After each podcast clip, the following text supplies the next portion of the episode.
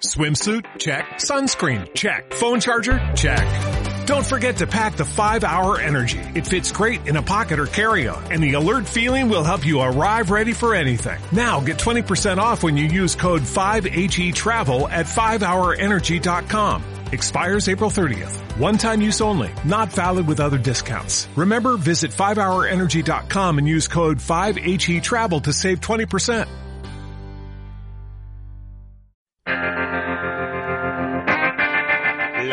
Mecánica del caracol. Con Eva Caballero.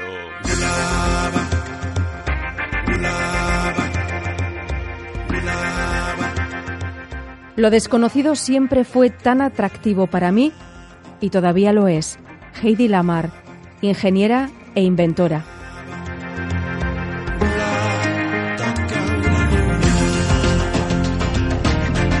Arrachaldeón, el colirio, la forma en la que denominamos a los medicamentos para las afecciones de los ojos, tiene una etimología curiosa. Proviene del griego colorium, que era como se denominaba en la antigüedad a un tipo de bollo de pan vasto. Su significado evolucionó hasta el de cataplasma y a partir de ahí adquirió rango de medicamento oftalmológico. La verdad es que los colirios sólidos que usaban egipcios y romanos poco se parecen a las gotas que nos ponemos hoy en día en los ojos. Los colirios de los primeros oftalmólogos se rayaban sobre los ojos o se pulverizaban con aceite, vino e incluso vinagre. Los oftalmólogos de la antigüedad, aunque estos procedimientos nos parezcan poco apropiados, conseguían así curar infecciones y hasta operaban de cataratas a sus, a sus pacientes. No siempre saldría bien, pero el nivel que alcanzaron estos médicos egipcios, por ejemplo, en el cuidado de los ojos es muy destacable. Hoy la historia de la oftalmología ocupará la primera parte del programa. Después charlaremos con el geólogo Antonio Arechavala sobre fenómenos ligados a temperaturas extremadamente bajas. Por ejemplo, los criotemblores, que ocurren cuando desciende de forma muy brusca la temperatura de un terreno saturado de agua. En Estados Unidos, durante los días de enero del descenso del vórtice polar, han experimentado varios de estos temblores de hielo. Comenzamos.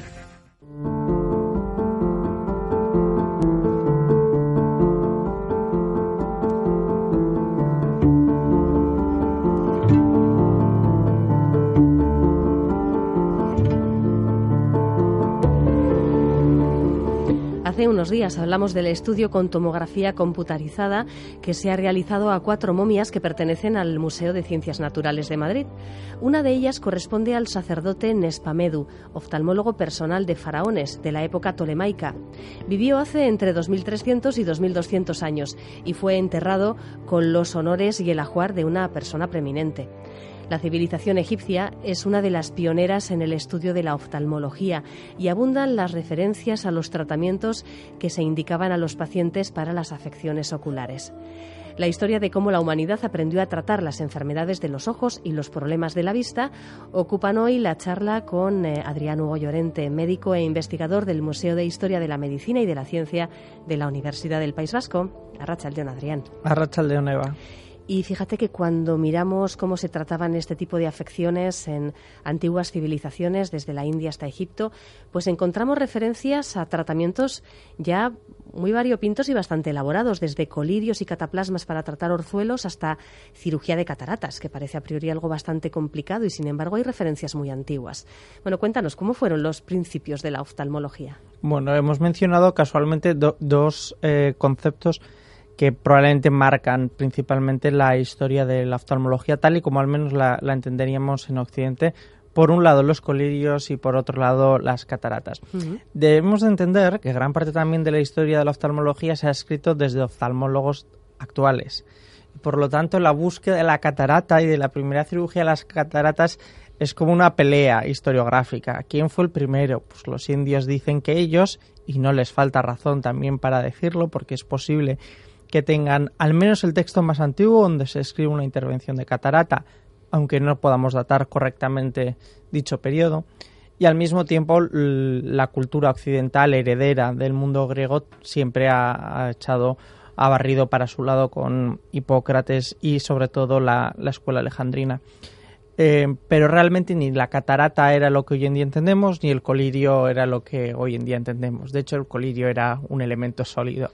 ¿Ah, sí? Sí, sí, sí. El colirio era el nombre que se le daba a la piedra que era un material eh, farmacológico que se preparaba a base de distintas resinas de plantas, pero que en muchas ocasiones también llevaba sales de cobre, que es un elemento muy bactericida y muy eficaz, que hoy en día incluso se utiliza en algunas pomadas oftalmológicas.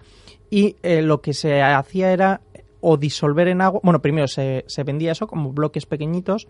Han llegado unas 86 piezas a, a, nuestros días todavía podían ser, eh, bueno, por lo general llevaban grabadas eh, un signo identificativo que, lo, que es lo que hoy en día diríamos eh, el logotipo. Vale. Y en algunos casos, en los, en los más caros, escrito la descripción de uso. Es decir, humedecer, mojar, quemar. Su uso mm, más similar al nuestro sería el de disolverlo. Es decir, el de raspar y humedecer normalmente en vino eh, en vino diluido normalmente, en vinagre y en sustancias similares y posteriormente aplicar en el ojo para lavados. Pero no os creéis que será el principal uso, porque realmente el colirio como tal, lo que originalmente más se utilizaba era el propio raspado sin disolver, aplicación casi como crema, es decir, en, la parte externa del ojo. También se utilizaba para hacer limpiezas de, con vapor, es decir, se disolvía en agua y el agua se, se ponía mm, a, ebullir e incluso se quemaba en algunas ocasiones y el humo se exponía el ojo a ello. Entonces, bueno, el colirio es realmente eh, el principio activo, por decirlo de alguna forma, y se administraba de formas muy distintas. Pero retomando un poco a los egipcios, son principalmente quienes han tenido más fama a lo largo de la historia. De hecho, en la propia escuela eh, griega, sobre todo la helenística o alejandrina, posterior a Hipócrates, para que nos entendamos, la que se asienta en, Alejandría, eh, también mantuvo esa, esa gran fama. Probablemente porque se atrevieron a hacer cosas que otros no y porque fueron capaces de conjugar la tradición faraónica que existía, donde efectivamente el oftalmólogo era un médico de élite, incluso el cool que se les aplicaba a los faraones, pues lo hacía el oftalmólogo real. Eh, es decir, se ocupaba del maquillaje a veces de, la propia familia real. Ya, pero bueno, era un maquillaje también con, aspecto mm. bactericida, ¿no? Muy, Para muy proteger eficaz. a los ojos. De hecho, tenemos que entender que eh, tiene un sentido que, que tanto Mesopotamia como Egipto tengan una necesidad de desarrollo de la oftalmología. Y es que sufrían enormemente de la vista de la vista en el sentido de la pérdida de la agudeza visual, porque son las culturas donde empiezan a conseguir, sobre todo las élites, unas edades más avanzadas, por un lado. Al mismo tiempo, por la propia lectura, bueno, lectura eh, hay que matizarlo mucho, pero bueno, por los entornos artificiales donde había que utilizar luz no natural y donde tenían que seguir desarrollando parte de su vida y eso también implicaba ciertas limitaciones. De esta forma, por ejemplo, también aparecen las primeras descripciones de la ceguera nocturna, esta serie de cosas, y luego porque estaban expuestos a la intemperie y a los efectos de la naturaleza, es decir, a la arena. Y también a las infecciones que lleva el, río Nilo y lo mismo en Sumer. Entonces, mm, fue una necesidad rápida la que, la que hubo con estos aspectos. De hecho, el tracoma, que podemos pecar de retrodiagnóstico, pero bueno, se trataría de una es, es, todavía hoy en día la principal infección bacteriana causante de, ceguera. Si no me equivoco, 84 millones de afectados todavía existen en el mundo.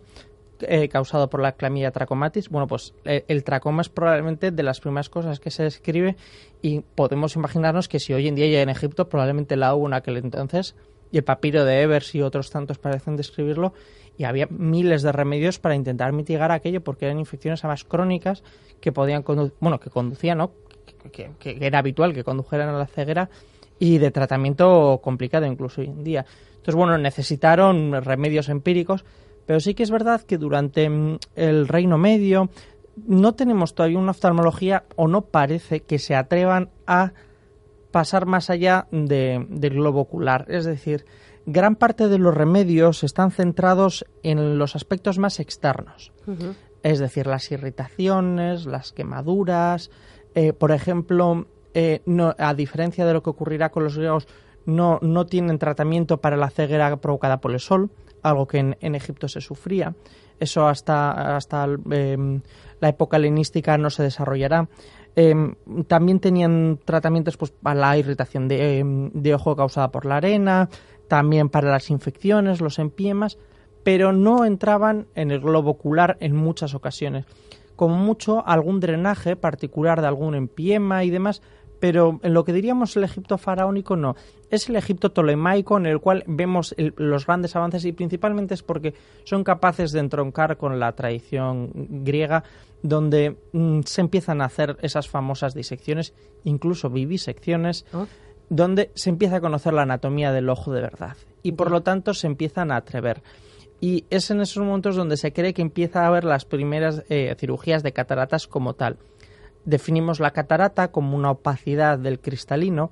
Realmente ellos eh, a veces creían que el cristalino era el miembro más importante del ojo porque creían que era el que recepcionaba em, el movimiento bueno, es, difícil de explicar porque había como dos teorías, ¿no? Pero bueno, eh, ellos creían que era uno de los miembros principales en la visión, ¿no? Todavía la retina, el peso que se le daba no estaba del todo claro. Será bastante posterior, de hecho, cuando se entienda que el principal órgano de ver como tal es, la retina. Pero eh, sí que es verdad que ellos se dan cuenta que eh, se forman membranas, que se oscurece la visión, que se opacifica. Entonces, bueno, pues lo que se desarrolla, y en el siglo I lo tenemos muy claro en Alejandría, porque está muy bien descrito por Galeno. Galeno era un médico griego, bueno, pero en Roma, y se le considera como el segundo padre de la medicina después de Hipócrates, y se describe claramente una intervención de catarata. Hoy en día lo que se intenta es retirar la catarata, deshacerla sin, conservando el cristalino o sustituyendo el cristalino por una lente.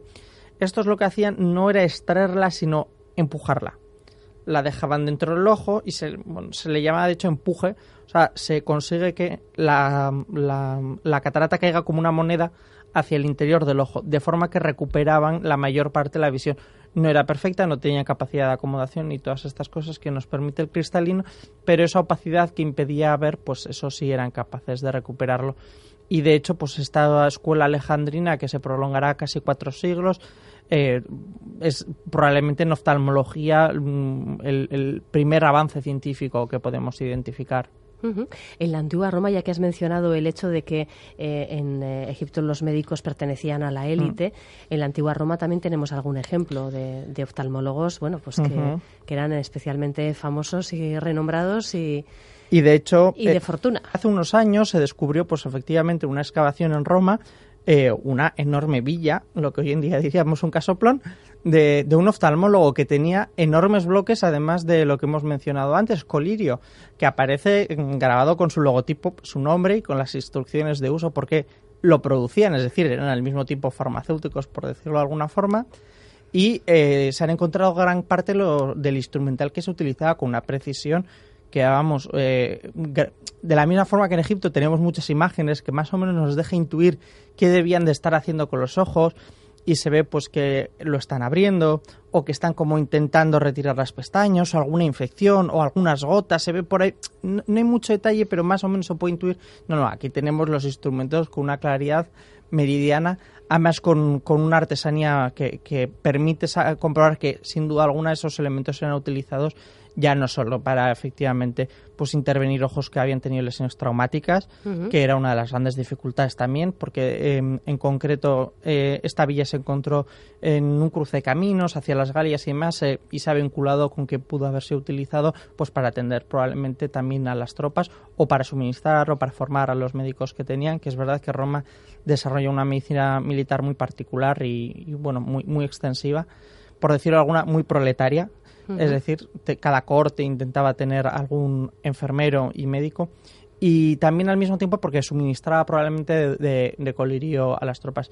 Y se ven unos instrumentos muy detallados, es decir, por ejemplo, para la separación de las cuencas de las órbitas, para la perforación del globo ocular, que, bueno, pues en Egipto no se han conservado, aunque los podamos intuir de una forma u otra, pero que en Roma, pues sí que sabemos que se alcanzó. Y es verdad que en Roma el desarrollo de la cirugía de la misma forma que en la medicina siempre se ha dicho que realmente eh, fueron los griegos, los médicos, bueno, sí que es verdad que los romanos sí que aportaron algo a la cirugía, aunque fuera en aspectos técnicos. Ya. ¿Y, tú cómo crees que le podía sentar a un ojo afectado por cualquier problema ese colirio disuelto en vinagre, eh, quemado, el humo, en fin?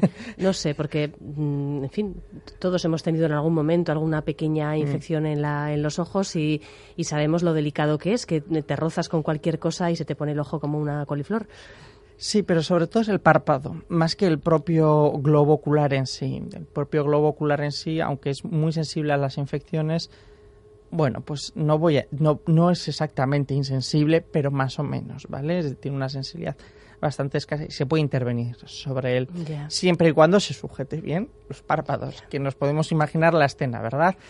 Entonces, ¿Para qué? No, no hace falta. Sí que es verdad que tenemos testimonios en, en el Antiguo Egipto, en el papiro de Evers y demás, donde se utilizaban sustancias sin duda alguna con un potente efecto analgésico, es decir, hay opio. En, en esos Ah, preparados hay opio. Sí, pero el ojo, ¿cómo podía quedar con ese humo, de ese vinagre? No sé. Bueno, yo... ¿No son, no son de por sí ya eh, materias irritantes? Tantes. Sí, yo, yo una de las grandes dudas que tengo es con los tratamientos crónicos. O sea, es decir, por- porque el agudo... Póngase usted este humo todas las semanas, ¿no? Exacto, sí.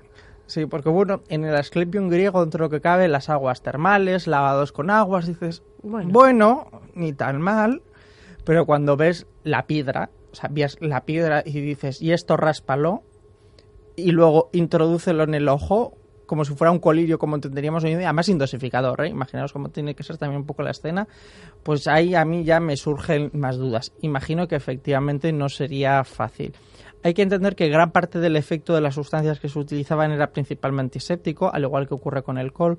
De hecho, probablemente lo que eh, permitía esos maquillajes que mencionamos en Egipto era proteger una zona muy delicada. Hoy en día no nos ocurre tanto, pero probablemente si, si hemos tenido abuelos que, que han estado en granjas o que hayan cultivado la tierra, se quejaban mucho de esta serie de problemas, porque mm, e- era habitual, salvo que se utilizaran gafas, la, la entrada de material externo en el propio ojo y por lo tanto crear pequeñas ulceritas que bueno, ya sabemos que son terriblemente dolorosas. Pues imaginaros si a eso se le aplicaba pues esto, pues sustancias irritantes y demás, pero eran potentes antisépticos. Entonces sí que es verdad que al menos la infección probablemente la combatirían. De hecho, en algunos casos se, se han, se han hecho experimentos. Algunos de los remedios, incluso eh, los griegos en el siglo XIX, bueno, en sus pequeñas peleas oftalmológicas, eh, han reivindicado algunas de, de las técnicas porque sí que es verdad que como que se medio utilizan o las sustancias que se han utilizado tienen eficaz, eficacia y de hecho, pues por ejemplo, eh, la utilización de, de analgésicos y anestésicos en oftalmología sentó, al igual que ocurriría con, con la cirugía, mm, parte de la anestesia actual. Por ejemplo, la cocaína, que Mm. se utiliza para, para dilatar. Entonces, bueno, estoy seguro que mm, la dosis de opio a quien se la pudiera permitir se la administrarían de forma generosa. E insisto, eran médicos de élite, es decir, yo no creo que estos remedios estuvieran al acceso de todo el mundo. Y por lo tanto, pues me imagino que el señor que tuviera la capacidad de pagarlo, pues admitiría el remedio como mm, que no le quedaba otra solución. Ya, ya. Bueno, avanzamos un poquito en el tiempo, en, en torno al, a la Edad Media, pues se dan sobre todo avances en oftalmología, pero en el mundo islámico. En Europa eh, son unos, unos siglos en los que no hay enormes avances científicos, mm, pues no los hay realmente, pero sin embargo en el mundo islámico sí se avanza en el conocimiento de, de la luz, se avanza en el conocimiento de las lentes, de cómo funciona la visión y claro, evidentemente también en el mundo de la oftalmología. Y se habla ya de piedras para leer, así que estamos poniendo ya las bases de, de las primeras gafas que llegarían un poquito más tarde. Sí, ah, mm, de nuevo como con el retrodiagnóstico, si pecamos de presentismo podemos intentar encontrar piedras para leer en todo. Y de hecho, eh, si hiciéramos caso a, a los textos védicos, pues probablemente en, en los pueblos iranios pues debían de existir cosas que se creía que podían servir como ojos artificiales y todo. Y algunos ven ahí que había gafas. Ya, pero más como lupa, ¿verdad? Es un concepto más de lupa que de gafas. en Exacto, lo que nos encontramos en la Edad Media es eso, es, eh, es con Roger Bacon hacia el 1290 y tantos, en el siglo XIII, donde tenemos ya una descripción clara de lo que se trata una piedra para leer, que eran efectivamente pues, superficies muy pulidas, que se conseguía que tuvieran un efecto de lupa y que no se utilizaba eh, efectivamente en los ojos. Eso ya fue un avance impresionante, el que fueran lentes, no, no se, se ponía sobre el, propio texto a leer y se desplazaba evidentemente no eran personalizadas, es decir, no estaban ajustadas a las necesidades que podía tener, pero sí que es verdad que para todas las labores de transcripción de textos, sí que es verdad que estos elementos parecen más empíricos, es decir, no beben de las fuentes árabes, sí que toda la ciencia óptica que llegará va a ser a través de ellos. Se ha debatido mucho acerca de Arnaud de Villanova, el, Pabla- el Papa Juan XXI, que eh, escribieron textos acerca de, de oftalmología y de óptica en concreto, pero parece ser que la mayor parte de sus textos eran traducciones apócrifas de textos árabes que al mismo tiempo, a través de los cristianos nestorianos que estaban en la zona de Bagdad, lo que habían hecho había sido recuperar textos clásicos. Sí que había algunas aportaciones. Se describen, por ejemplo, algunas enfermedades parasitarias de los ojos, algunos tratamientos vermífugos para ellas, y luego sí que es verdad que a la física le dedicaron los, árabes una enorme compilación de textos y, ahí sí que se ve que eh, se debate mucho acerca de y, de hecho sus fuentes han sido las que llegaron a la época medieval acerca de las teorías acerca de la luz y cómo éramos capaces de ver y demás. En cambio, lo que nos encontramos en Europa efectivamente es poco y lo que tenemos es empirismo, es decir, estas piedras eh, ópticas, por decirlo de alguna forma, que se utilizan para leer, bueno, son fruto de la experiencia. De hecho, el, propio Galileo Galilei, cuando eh, siglos después eh, aprende las técnicas de los holandeses y demás, no lo hace al inicio en base a un conocimiento científico, por decirlo de alguna forma, sino a la técnica, a la habilidad que los pulidores holandeses tenían con las lentes y todas estas cosas. No había una explicación detrás de ello, pero sí que ya durante el Renacimiento se intenta buscar explicaciones a la refracción de la luz y a cómo eso influye en la pérdida de visión. Y ahí es donde probablemente ya empiezan a ver eh, el tema de la catarata, el tema de, mm, de, la pérdida de la agudeza visual asociada a la pérdida de acomodación. Es decir, ya lo empiezan a achacar a la lente, pero hasta, mm, bueno, hasta el siglo XVII no, no encontraremos intentos reales como de eh, solucionar problemas de pérdida de visión eh, a través de lentes. Es decir, mm, de forma diagnóstica, quiero decir. ¿eh? Eh, mm, tampoco se, la exploración de la agudeza visual tampoco se hacía, aunque hay quien es capaz de retrotraerlo hasta la época hipocrática, las exploraciones de la agudeza visual, pero vamos, no, no existía y era muy difícil de medir. Imaginaros, sin saber la agudeza visual, cómo se puede diseñar una lente personal, ¿no? Sí que es verdad que se, sigue manteniendo desde la Edad Media y en el Renacimiento, incluso más allá, eh, esa tradición de médicos especializados en los ojos alrededor de las cortes y la gente con capacidad económica. Tenemos eh, un médico rabí judío eh, que intervino al padre de Fernando el Católico, que de hecho le intervino dos veces. Eso sí que es una casualidad y una curiosidad porque recuperó la vista de ambos ojos. Pero tenemos ilustres personajes que perdieron la vista a pesar de ser intervenidos o por ser intervenidos precisamente para intentar recuperar la vista. Un 40% de la gente perdía la vista en estas intervenciones, o sea, estaba, estaba medido. Lo llamativo es que flexible se había vuelto desde los tiempos antiguos, porque antes en, el código de Hammurabi, a quien el oftalmólogo que intervenía y provocaba una pérdida de visión, le cortaban los dedos de esa mano. Oh.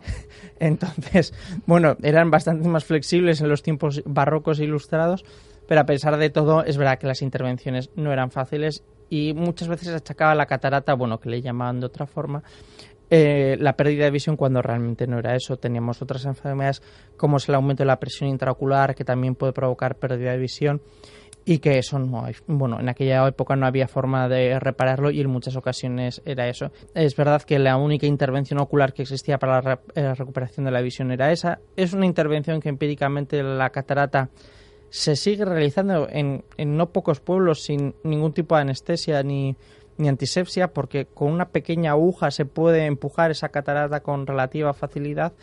Entonces, bueno, era una técnica empírica y tenía sus riesgos. Vamos, que eh, era un poco eh, al estilo de lo que podía hacer un maestro barbero, ¿no? De los que ya nos has hablado otras veces. Más habilidad eh, manual que, conocimiento médico. De hecho, uno de los más importantes oftalmólogos del siglo XVII, aunque sus obras están muy bien explicadas y parecen científicas, en la época le acusaban de charlatán porque se comportaba como un barbero. Parece ser que los oftalmólogos están mejor considerados ¿eh? que, los, que los dentistas. Sí, sí mejor. la última vez. Sí, pero mm, la diferencia, por decirlo de alguna forma, era porque esto se ocupaba normalmente, pues eso, gente más adinerada, mientras que los otros hacían espectáculos callejeros casi. Pero a este, literalmente, sus compañeros le acusaban de charlatán porque es verdad que lo intervenía todo de exactamente la misma forma. Ya no es que aplicara sanguijuelas, no, no. Eh, seguía utilizando utilizando remedios hipocráticos como pues la incisión en, en las zonas de eh, la zona periocular para drenar, por ejemplo, la sangre, para así disminuir la presión y el humor y demás, y eran teorías ya un poco en aquella entonces, pues pasadas de moda, podríamos decir, ¿no? Pero sus textos han pervivido y se, se, le considera uno de los padres de la oftalmología en aquella época, principalmente porque eh, la intervención de catarata que él explica sí tiene una pequeña innovación él no solo empujaba la catarata, sino la forma en la cual se realizaba la incisión permitía en algunos casos mm, no solo hacer que se cayera, sino que se retirara, por decirlo de alguna forma, sacarla. En esos ensayos que hizo, pues bueno, desarrollaron técnicas que pervivieron durante un par de siglos y hasta casi el 19 eran un poco el estándar. Ya. ¿Y cuándo empezaron las eh, gafas a, usarse de forma más o menos habitual? Tenemos anteojos como tal ya en el 16, ¿eh? o sea, no voy a decir estandarizada, pero, pero los tenemos. La calidad era ínfima, el grosor del cristal, bueno, os lo podéis imaginar, era muy grueso, era muy difícil, se, se intentaba lubricar durante el propio, mientras que se pulía para intentar conseguir esas superficies. Eran especialmente apreciadas las lentes holandesas, ellos importaban, y mm, se empiezan a estandarizar ya en el 17-18 con la ilustración tenemos unos intentos, quiero decir estandarizar en cuanto al número de, no, es que no, tampoco eran dioptrías, ¿eh? Las de cerca y las de lejos. Bueno, ¿vale? la, hipermetropía y tal. El astigmatismo sí que es verdad que no eran capaces de entenderlo, sabían que se debía a una irregularidad en la lente, pero como no mm, como de los dos tipos de lente que llegaron a fabricar, pues no, no, se correspondía con ninguno, por decirlo de alguna forma. Es decir, no hacía que el foco de la luz se acercara ni se alejara, era, son irregularidades que necesitan otro tipo de correcciones, pues eso tardaría un poco más. Pero ya en el 17 y 18 tenemos descripciones sobre cómo había que pulir las lentes para cada uno de los dos tipos de pérdida de visión. A pesar de todo, en muchos casos confundían. Por ejemplo, una persona es relativamente habitual, llegado a una edad, que sufra de ambas Claro, para eso evidentemente no tenía solución alguna, ni para la presbicia. Ya.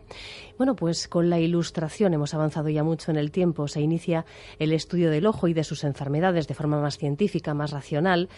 Pero realmente, eh, ya lo has comentado antes, hasta que no llega el siglo XIX mm. no se puede decir que la oftalmología avanza de una forma... Mm más, eh, en fin, eh, evidente, clara y sobre todo con resultados. Y en este sentido hay que destacar la invención del oftalmoscopio en 1850. El oftalmoscopio permite observar el fondo del ojo, el interior del ojo. Em, exige un, bueno, cierta dilatación del ojo para poder ver dentro. Tenemos que entender que eh, podían ver el ojo a través de disecciones animales y humanas pero no podían ver un ojo vivo. Y eso no es fácil de entender las implicaciones fisiológicas que tiene, pero es que un ojo vivo y un ojo muerto tienen eh, relativamente poco que ver. Aunque para la óptica sí se entendía, pero para muchas de las enfermedades que a través de la óptica nos explicaban, las de la retina, que es lo que permite explorar el oftalmoscopio, pues era difícil saber. Es decir, si estaba bien el vítreo, si estaba bien el cristalino, pero había ahí una cosa que no terminaba de parecerse a las demás, ¿cómo lo podían describir? ¿no? Entonces, eso el oftalmoscopio proporciona ya no solo la posibilidad de explorar, sino conocimiento nuevo, es decir, conocimiento que no se había podido adquirir a través de otras formas. De esta forma se empiezan a describir gran parte de las enfermedades que hoy en día en el siglo XX tanto nos afectan, que es el glaucoma, que realmente probablemente el glaucoma, el de ángulo estrecho, probablemente esté descrito en las fuentes clásicas. Hay mucho debate, como siempre, con estas cosas, pero se puede empezar a observar de forma clara, más allá de los síntomas que puede provocar una persona, los signos. Es decir, ese ojo cómo se estaba comportando ante un aumento de la presión intraocular. Y también se describen ya por, bueno, estaban descritas, pero se empiezan a objetivar estos cuadros. Al mismo tiempo se pudo explorar un poco mejor la implicación del nervio óptico también en esta patología, de forma que la exploración de la papila eh, del nervio se pudo convertir en el principal signo que hoy en día de la oftalmología, junto con eh, la agudeza visual en el ámbito más de la óptica.